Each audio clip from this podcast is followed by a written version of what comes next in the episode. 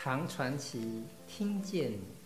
上一回我们讲到，洞庭君、钱塘君两位龙王设宴款待柳毅，并赠以珠宝以为答谢。没想到隔天刚烈的钱塘君与柳毅喝酒时，突然脸色一变，究竟所谓何来？伴君如伴虎的柳毅，性命可有安危的问题？这正是这回我们要跟大家分享的故事。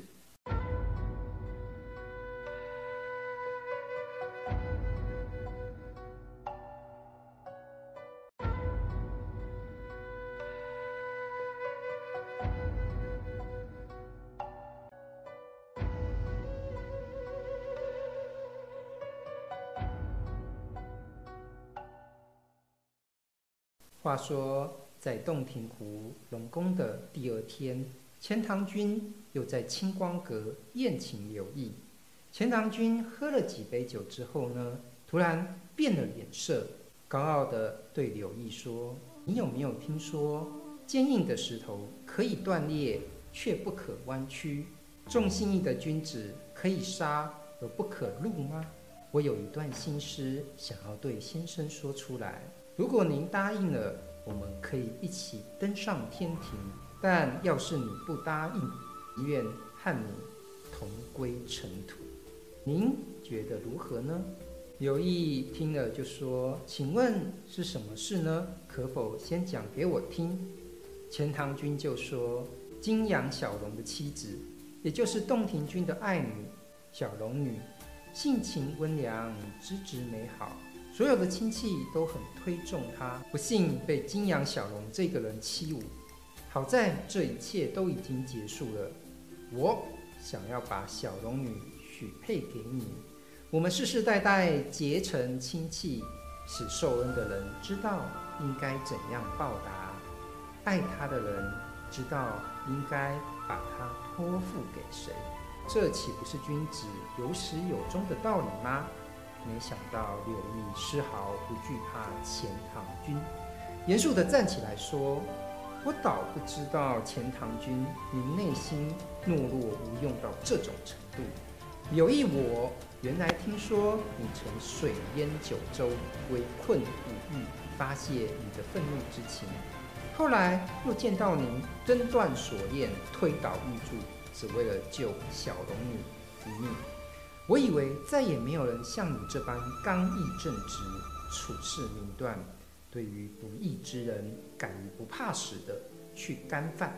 当自己被正义所激励时，不惜牺牲自己的性命，这才是真正的大丈夫的志向。怎么可以刚刚还在一起融洽地欣赏乐曲，与大家欢饮，转眼间就不顾道义，以威势强加于人呢？难道我所敬重的人竟是如此吗？倘若在洪水之中、深山之间，我有意遇到大王，您鼓起灵须，以云雨罩住我，要将我杀死，那么我也只能把你当作野兽看待，就算死了也没有什么遗憾的。但现在，您却是衣冠楚楚的坐在这儿。跟我讨论礼义，谈论如何尽到做人的责任，奉行各种做人的准则。在这一番道理的背后，是人世中的贤德之人也有不如您的，更不用说江河中的水族了。但是您仗着这魁梧的身躯、强悍的性情，借着酒势对我进行威逼，这又是什么正道呢？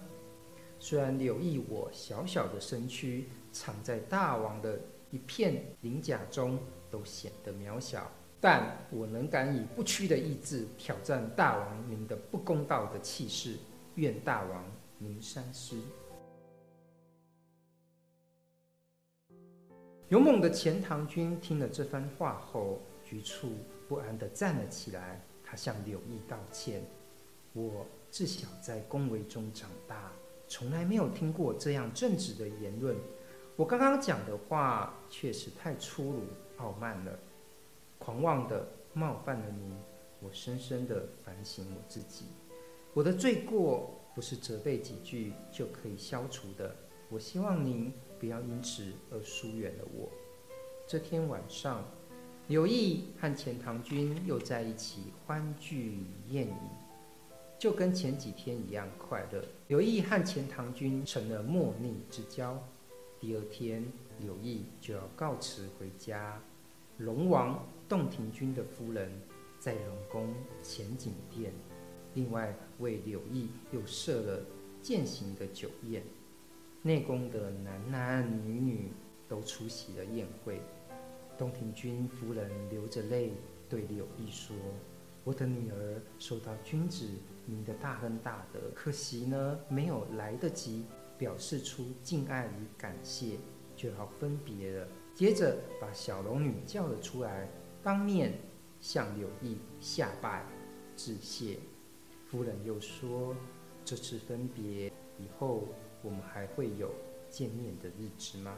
柳毅虽然之前潇洒地拒绝了钱塘君的提亲，但到了这时候，仍然露出了感叹、遗憾的神色。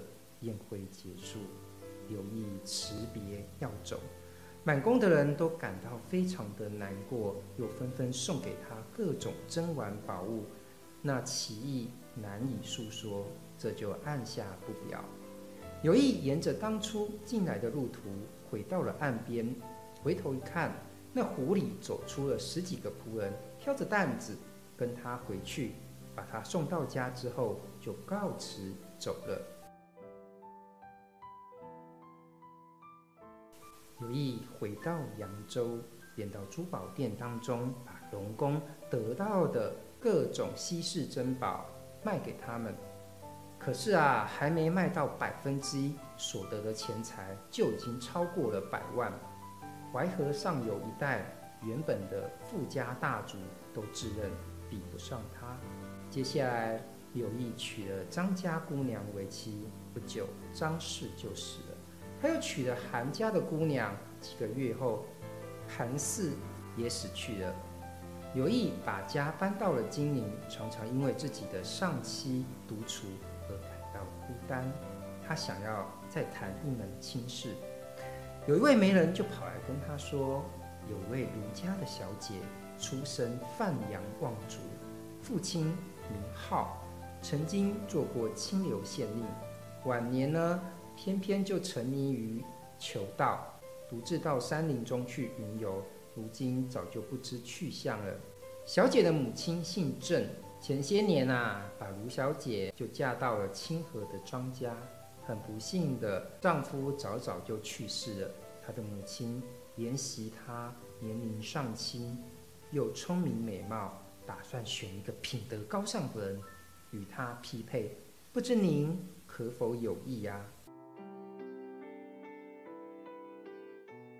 柳毅思虑了一番，同意了这门亲事，选了个好日子，就把卢氏娶过门。因为男女两家都是豪门大族，所以婚礼上的礼品跟器物都是极其丰富精美，全金陵的人没有不羡慕的。婚后一个多月，有意晚上从外面回家，他进了家门，看见他的妻子，突然之间觉得。有点像小龙女，但他却又比起他记忆中的那个小龙女更加艳丽丰润。有意便跟他谈起过去遇到的人与事，妻子就说：“人世间怎么会有这样的事情呢？”